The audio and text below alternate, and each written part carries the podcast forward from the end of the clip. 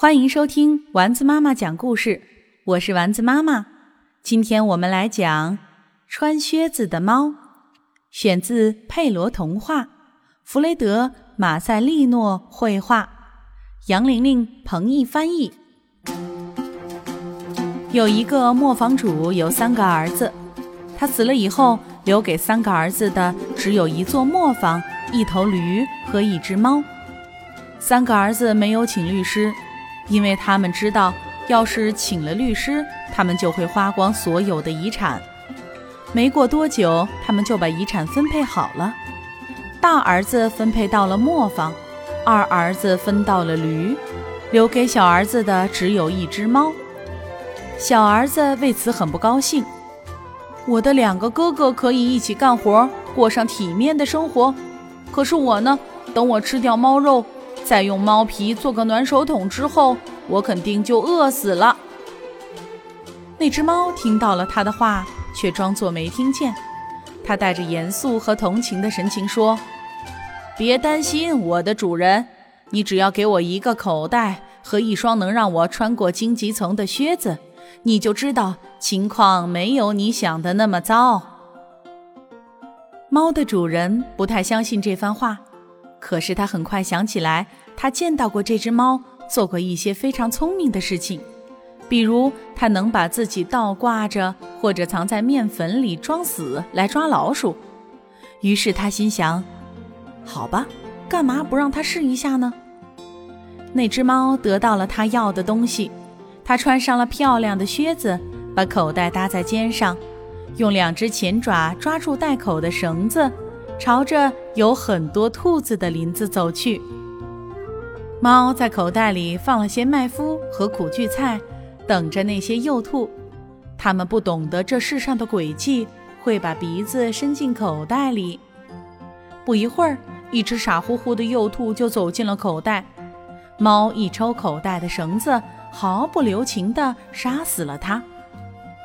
猫得意地带着兔子直接去王宫，要求见国王。他被带到国王的房间里，一到那儿，他便深深鞠了个躬。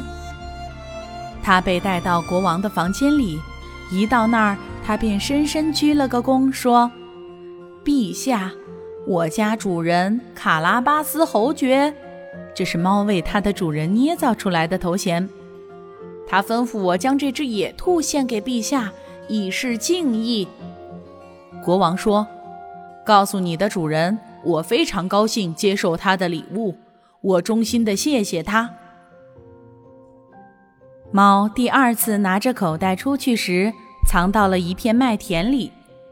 当两只山鹑走进口袋里的时候，它一抽绳子，把它们双双捉住了。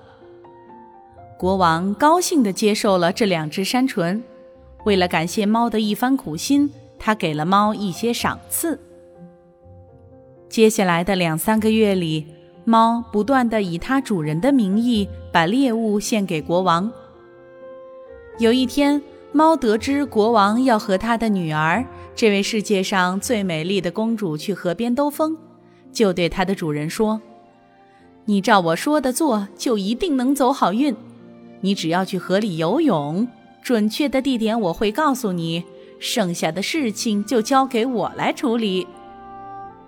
尽管这位卡，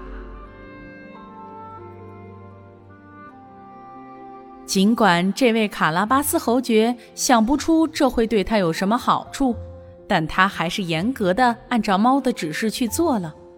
当他在河里游泳的时候，国王经过这里，猫拼命大叫起来。救命！救命！卡拉巴斯侯爵要淹死啦！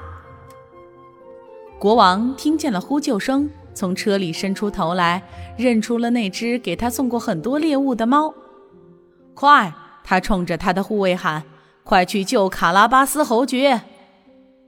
可怜的侯爵被人从河里拽上来的时候，猫走到马车跟前，告诉国王：“我的主人正在游泳，一些贼跑过来。”尽管我拼了命喊“住手，小偷”，可他们还是拿走了主人的衣服。其实，这个小捣蛋把衣服藏在了石头下面。国王吩咐掌管服装的侍从去把他最漂亮的衣服拿一套来给卡拉巴斯侯爵。侯爵一换了衣服，国王就对他格外注意起来，因为那身漂亮的衣服使他显得很好看。国王的女儿也开始喜欢上他了。侯爵温柔地看了公主几眼，转眼之间，公主就爱上了他。国王提议让侯爵上车，和他们一同去兜风。猫看到了他的计划这么成功，开心极了，往前面跑去。他看到一些农民在草地上割草，就对他们说：“朋友们，我要你们对国王说，这片草地属于卡拉巴斯侯爵，不然的话，你们就会被剁成香肠肉馅儿。”国王经过这里的时候，他问那些割草的人。他们割的这片草地是属于谁的？他们被猫的威胁吓得魂不附体，齐声回答：“属于卡拉巴斯侯爵。”你拥有一片丰美的草地，国王说：“是的，确实如此，陛下。”侯爵说：“一年又一年，收成还不错。”猫依旧跑在前面，他看到一些人正在收割麦子。就对他们说：“我要你们说，所有这些麦子都属于卡拉巴斯侯爵，不然的话，你们就会被剁成香肠和肉馅儿。”过了一会儿，国王经过这里，想知道他看到的这些麦子是属于谁的。属于卡拉巴斯侯爵。收割麦子的人说：“国王更喜欢侯爵了。”猫一直跑在马车前面，无论遇见什么人。都说同样的话。侯爵的领地如此广阔，让国王十分惊奇。最后，猫来到了一座美丽的城堡，城堡的主人是一个食人妖魔，他是世界上最富有的食人妖魔，因为国王一路经过的土地都是属于他的。猫早就摸清了这个食人妖魔的底细。他走进城堡，请求拜见食人妖魔。猫说：“离他的城堡这么近，却不去拜访他以表达敬意，那太遗憾了。”食人妖魔以食人妖魔的方式，亲切友好的欢迎猫的到来，请他入座。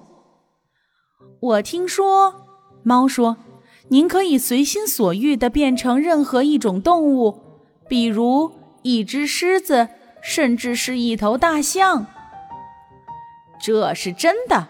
食人妖魔说：“而且我可以证明给你看，我将变成一只狮子。”房间里立刻出现了一只狮子，猫一看就吓得窜上了屋顶。不过这可不是一件容易的事儿，因为穿着靴子在瓦片上走可不简单，而且很危险。过了一会儿，猫看到食人妖魔恢复了原形，才敢下来，承认他刚才确实被狮子吓坏了。猫屏住了呼吸，说：“我听说您还能变成很小的动物，比如一只田鼠或耗子。我觉得不可能。”“不可能？”食人妖魔反问道。转眼间，食人妖魔不见了，只有一只耗子在地板上跑。猫扑过去，抓住耗子，一口吞了下去。就在这时，国王来到了这座美丽的城堡，他当然要进去了。猫听到了吊桥上噜噜的马车声，就跑出来迎接国王，说：“欢迎陛下来到卡拉巴斯侯爵的城堡。”亲爱的侯爵，国王叫了起来。这座城堡也是你的吗？这个庭院和它周围的建筑再美不过了，让我们进去看看吧。侯爵扶着年轻的公主，随国王走了进去。他们看到了大厅里摆着的盛宴，这是食人妖魔为他的朋友们准备的。这些朋友刚到这里，可一看国王的马车，都逃走了。